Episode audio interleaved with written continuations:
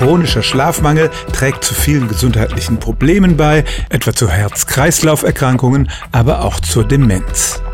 Unser Körper braucht einfach genügend Schlaf, um richtig zu funktionieren. Wenn wir an Menschen denken, die zu wenig Schlaf bekommen, dann fällt uns vielleicht das Klischee vom Manager ein, der noch bis spät in die Nacht hektisch mit dem Handy telefoniert und morgens gleich wieder früh raus muss, um die Welt zu bewegen. Aber dieses Klischee ist falsch. Die unteren Einkommensschichten sind viel mehr vom Schlafmangel betroffen.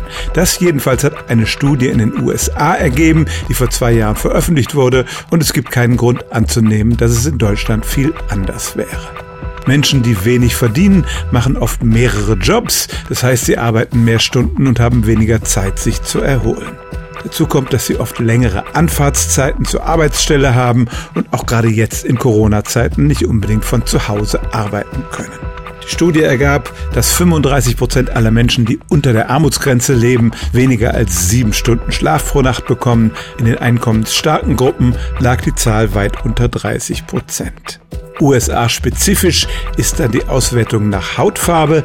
Die schwarze Bevölkerung kriegt erheblich weniger Schlaf als die weiße und Gesundheitsforscher machen diesen Schlafmangel für einen großen Teil der gesundheitlichen Unterschiede zwischen Schwarz und Weiß verantwortlich. Also es ist tatsächlich so, dass in den westlichen Gesellschaften die ärmeren Schichten weniger Schlaf bekommen als die reichen und das hat erhebliche Konsequenzen für die öffentliche Gesundheit.